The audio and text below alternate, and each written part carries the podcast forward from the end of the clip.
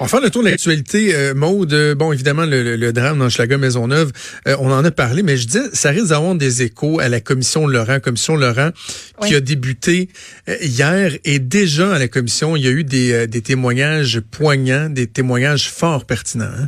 Oui, Annie Thériault, placée à deux ans. Kevin Champou-Duquette, placé de 11 à 18 ans, qui a fait 33 fugues. Geneviève Caron, placée de 10 à 18 ans. Ça, ça en est juste quelques-uns. Il y a eu beaucoup de témoignages hier. Il y en a un, entre autres, là, moi, qui m'a particulièrement marqué. Euh, c'est Émilie Roy. Elle a dit qu'elle se sent euh, rassurée lorsqu'elle a son trousseau de clés dans sa main parce que euh, les clés, ça représentait pour elle la sortie de l'isolement. Donc, on l'a placé en quand on a on l'a placé en isolement, euh, ben elle le teintement de, des clés, ah ça représentait le fait que ok là je, je vais je vais sortir puis tu sais elle entre autres euh, tu sais souligner le fait que tu sais on place en isolement parce qu'on sait pas trop quoi faire ou euh, ou, ou, comment faire avec avec l'enfant. Il y a aussi Nancy Odette, journaliste à TVA qui était là qui s'est ouvert qui s'est ouverte en fait sur son son passé d'enfant de la DPG. Elle a fait un, ah oui. un tellement beau témoignage euh, à l'émission à Télé-Québec euh, avec Isabelle Maréchal, dont j'oublie le nom. Euh, mais ça a circulé beaucoup là, sur les réseaux à Zone Franche. Merci, Joanie. C'était c'était excellent. Moi, j'ai, pleuré tout le long en écoutant son, son témoignage. C'est quelque chose. Donc, elle est venue témoigner à la commission, puis encourage aussi d'autres personnes à le faire, ceux qui ont une histoire à raconter, à pas hésiter. Euh, on a aussi parlé euh, du fait qu'après 18 ans, euh, qu'est-ce qu'on fait avec ces jeunes-là?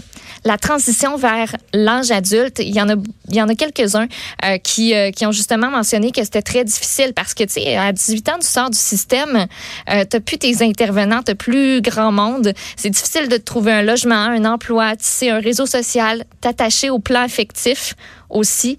Euh, il y a Nancy euh, Odette qui dit, euh, qui justement, elle dit que ben, tu sais, d'avoir quelqu'un à qui parler, là, une aide psychologique, ça, ça l'a, ça l'a carrément sauvé. Puis elle s'inquiète pour ceux qui n'en ont pas reçu. Donc, c'est, juste une couple de, de personnes là, qui ont témoigné, puis on n'a pas fini d'en entendre ce genre de témoignage-là poignant. Mais Maud, j'aime cette traque-là euh, que la commission prend, c'est-à-dire on va faire venir des gens qui ont passé au travers euh, tout ce processus-là, qui ont vécu des euh, des épisodes tristes, révoltants, marquants mais en plus, on va leur demander qu'est-ce qu'ils pensent, eux, qui devrait être fait. Il n'y a pas mieux placé qu'eux. Évidemment, on va s'attarder aussi aux intervenants de la DPJ, des, gens qui sont dans le milieu, qui travaillent avec les jeunes, pour leur dire, ben, qu'est-ce qu'ils devraient faire comme amélioration. Mais quelle bonne idée de dire, on va aller regarder les gens directement touchés, là. Ceux qui ont subi euh, les lacunes d'un système, il y en a qui ont, il y en a qui seront pas capables d'aller en parler parce qu'ils n'ont pas été capables de, de, de, s'en sortir. Faut, faut les garder en tête parce que ça finit pas toujours bien, évidemment. Mais de voir des témoignages comme celui de Nancy Audet, tu sais, bravo là. Moi, j'aime beaucoup Nancy Audet, premièrement comme journaliste, mais c'est une, une personne super humaine qu'elle ait été capable de, de, de témoigner. J'ai, j'ai pas vu son passage à l'émission Zone Franche, je vais assurément aller écouter ça, mais euh, qu'elle soit capable de témoigner puis de dire, regardez, voici ce que vous devriez faire, améliorer les... Elle, c'était en région, région d'Amos, ben vous devriez améliorer les services dans des milieux qui sont plus isolés, avoir des, euh, des, euh, des façons d'intervenir adaptées, etc. Ou je voyais aussi le témoignage d'Annie Thériault, tu l'as mentionné, elle était en entrevue avec Jean-François Guérin, LCN, un peu plus tôt ce matin. Tu sais, elle, elle, elle elle était placée dans une famille d'accueil, puis elle est comme devenue l'esclave. C'est comme si, mm. dans le fond, il s'était payé euh, une esclave. Tu vas faire la bouffe, tu vas faire ci, tu vas faire ça. C'est épouvantable, mais elle a réussi à s'en sortir. Il y a ça aussi, là, il y a le message d'espoir de dire on peut s'en sortir, mais essayons donc que ce soit pas si dur que ça. améliorons donc le processus sanitaire là, à, à début des études universitaires. Euh, elle dit, il y a été un temps où j'étais pas capable de parler en public. Là, à 7, 8, 9, 10 ans, elle faisait juste dire non, elle parlait pas. Puis elle disait tantôt LCN, à cette heure, je rentre dans une pièce, tout le monde sait que je suis là. je parle, je prends de la place. Donc, euh, tant mieux si on peut euh, envoyer ce message-là. Puis Juste te partager une réflexion que je me suis faite en, t'écoutant raconter ça. Tu disais la, jeune fille qui parlait des, des clés, là. Oui. Tu sais, euh, nous autres, on a eu des, des, des belles vies, là, enfance heureuse et tout ça, en tout cas, de, de, de, ce que je comprends de, de toi, puis même chose pour moi. Puis, souvent, moi, je suis marqué par les, les souvenirs indélébiles qui vont être associés à des odeurs, à des bruits, à des chansons. Tu sais, t'entends des chansons, des odeurs, hey, ça, ça me rappelle ça. Tu sais, moi, l'odeur de café, ça me fait penser à mon grand-papa euh, que, que j'aimais, qui est décédé quand j'étais trop jeune, mais c'est des bons souvenirs, la musique, ça. Mais il y a des gens pour qui, tu sais, l'enfance, l'adolescence, les moments heureux, là, il y en a pas vraiment eu. Puis eux, justement, ces sons-là, les musiques, les odeurs, les ci, les ça, les autres, même s'ils tentent de s'en sortir, ça va toujours être associé à quelque chose mm. d'immensément négatif et traumatisant. Exact ça doit pas euh, ça doit pas être évident on pense euh, on pense à ces gens ces gens-là qui on, on souligne leur courage. Juste te dire aussi qu'on a euh, on a eu le témoignage de la Fédération québécoise des organismes communautaires qui s'occupent des familles qui eux sont allés dire ben nous autres on s'occupe des parents puis on est le parent pauvre du Québec donc veulent plus de ressources là, pour être en mesure de donner de l'air, donner justement ben des ressources à ces parents-là qui en ont qui en ont aussi besoin puis aujourd'hui cet avant-midi c'est Care Jeunesse la Maison d'Haïti. On va aussi euh, avoir dans la rue qui va témoigner en après-midi, puis euh, deux autres intervenants, Alain Rioux et Jessica Dumais. OK. Euh, grosse conférence de presse du gouvernement ce matin. La question du plomb dans l'eau, que ce soit dans les écoles, euh, dans les résidences, là, dans le secteur résidentiel, dans les municipalités. Ça fait beaucoup jaser le devoir qui sort encore un, papier ce matin là-dessus. le gouvernement a décidé de, de, de, prendre le taureau par les cornes, de montrer que euh, il y a de, l'importance à cette problématique-là. Et là, c'est quoi? C'est trois ministres qui sont sortis ce matin? Oui, trois ministres qui, euh, qui ont pris la parole en compagnie du directeur national de la de santé publique, Horacio Arruda. Euh, on a annoncé que le Québec va être la première province à se conformer aux nouvelles recommandations de Santé Canada. Donc, on va faire passer de 10 à 5 microgrammes par litre la norme de concentration maximale de plomb dans l'eau. Euh, non seulement ça, mais aussi on va revoir les méthodes d'échantillonnage. Euh, tu sais, présentement, le protocole, c'est de faire couler l'eau pendant 5 minutes ben avant de la prélever. Euh, c'est complètement stupide. Oui, c'est complètement stupide. On va aussi demander à l'ensemble des municipalités du Québec d'élaborer un plan d'action pour réduire la présence de plomb dans l'eau potable.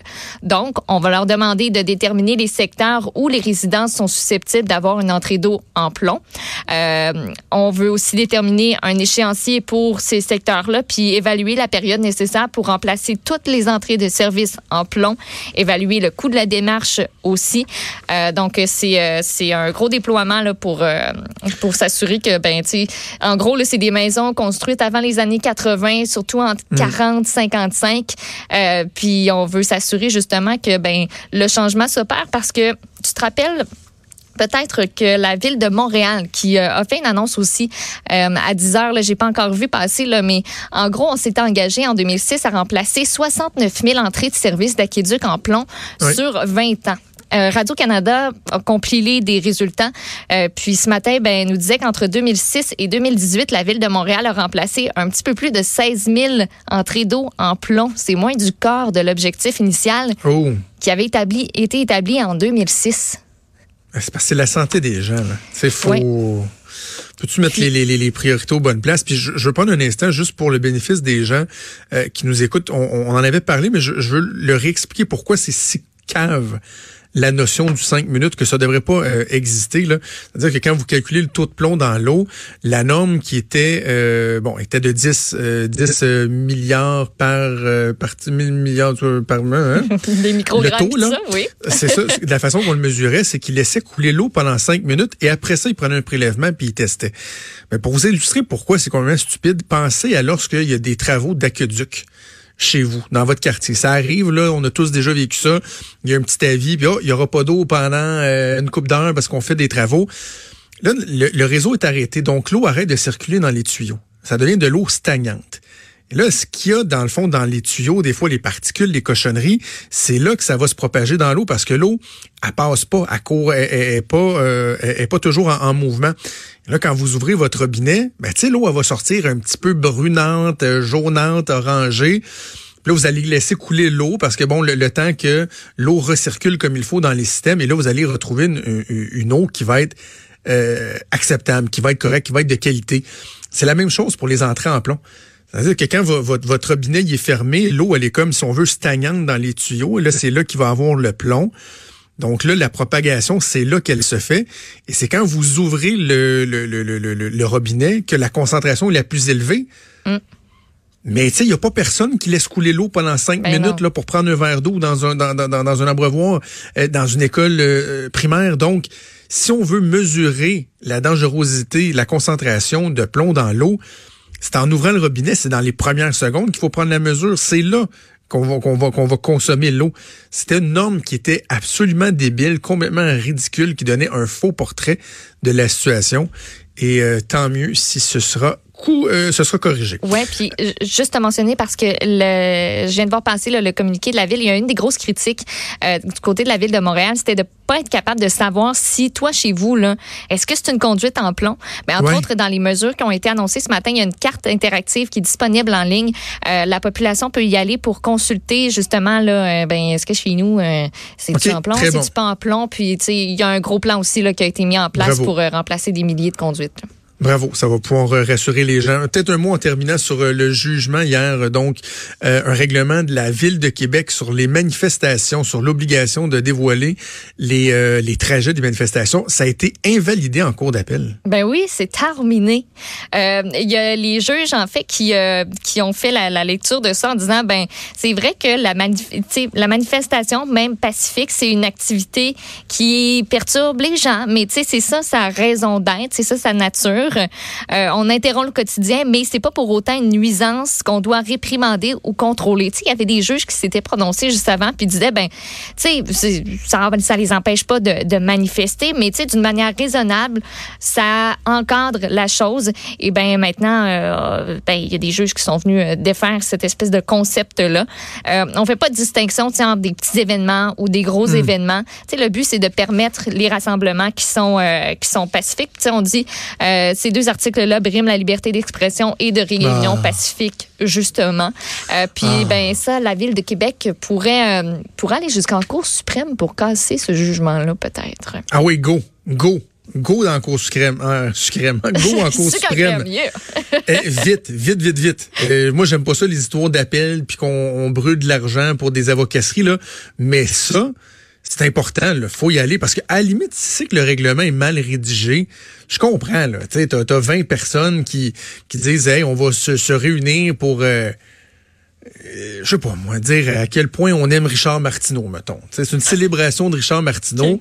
Oui. Tu sais, C'est pacifique, ça, tu veux pas que... Ça, doit être rare pareil, les célébrations mais, mais moi, je pense, moi, en tout cas, je pourrais l'initier. Je peut voudrais être l'instigateur de ça. ça, oui. Tu comprends que t'as pas besoin de donner le trajet à la police, puis tu sais, sous peine d'avoir des amendes et tout. Mais euh, qu'on dise que dans une manifestation, euh, on ne reconnaît pas l'importance de soumettre le trajet, ne serait-ce que pour maintenir le bon ordre social, moi, ça, je- j'en démarre pas. Là. Il faut que ça se fasse parce que je trouve ça bien drôle, moi, le, le- le- le monsieur, le, le manifestant professionnel qui a lui-même amené ça devant la cour. André Bérubé. Oui, M. Bérubé, là, trouve ça ben, ben, ben épouvantable. ouais, moi, ça, sa liberté de manifester. Lui, c'est une carrière, la manifestation, puis euh, bravo, là, doit y faire tout un scrapbooking. Sauf que, un moment donné, le, mot t'as dit principe suivant, il me semble, qu'on l'oublie, c'est que la liberté de monsieur, je vais le personnaliser, la liberté de monsieur Bérubé, elle se termine là où la mienne commence. Sais, oui, tu as le droit de manifester. Moi, j'ai le droit, puis toi, tu as le droit, Maud, de te promener dans un centre-ville, de te promener dans une rue sans avoir de crainte euh, que, que, que, que tout soit paralysé, que les policiers sachent pas à quoi s'en tenir, que les policiers puissent être prêts à intervenir s'il y a des débordements pour protéger ceux qui ont rien à voir avec ça. Ça aussi, c'est une liberté que nous, on devrait avoir. C'est un droit qu'on devrait avoir, ça. De laisser juste- les policiers encadrer des manifestations. C'est pas compliqué. les- On ne dit pas qu'ils n'ont pas le droit de manifester. Juste dire ce que vous allez faire pour s'assurer que ça se passe bien. C'est ça, ça change. Ben, sais, selon moi, je- ça change rien que tu, le- tu le remettes. Tu le sais par où tu vas penser. Tu te dis, OK, nous autres, on va s'en aller là, là, là.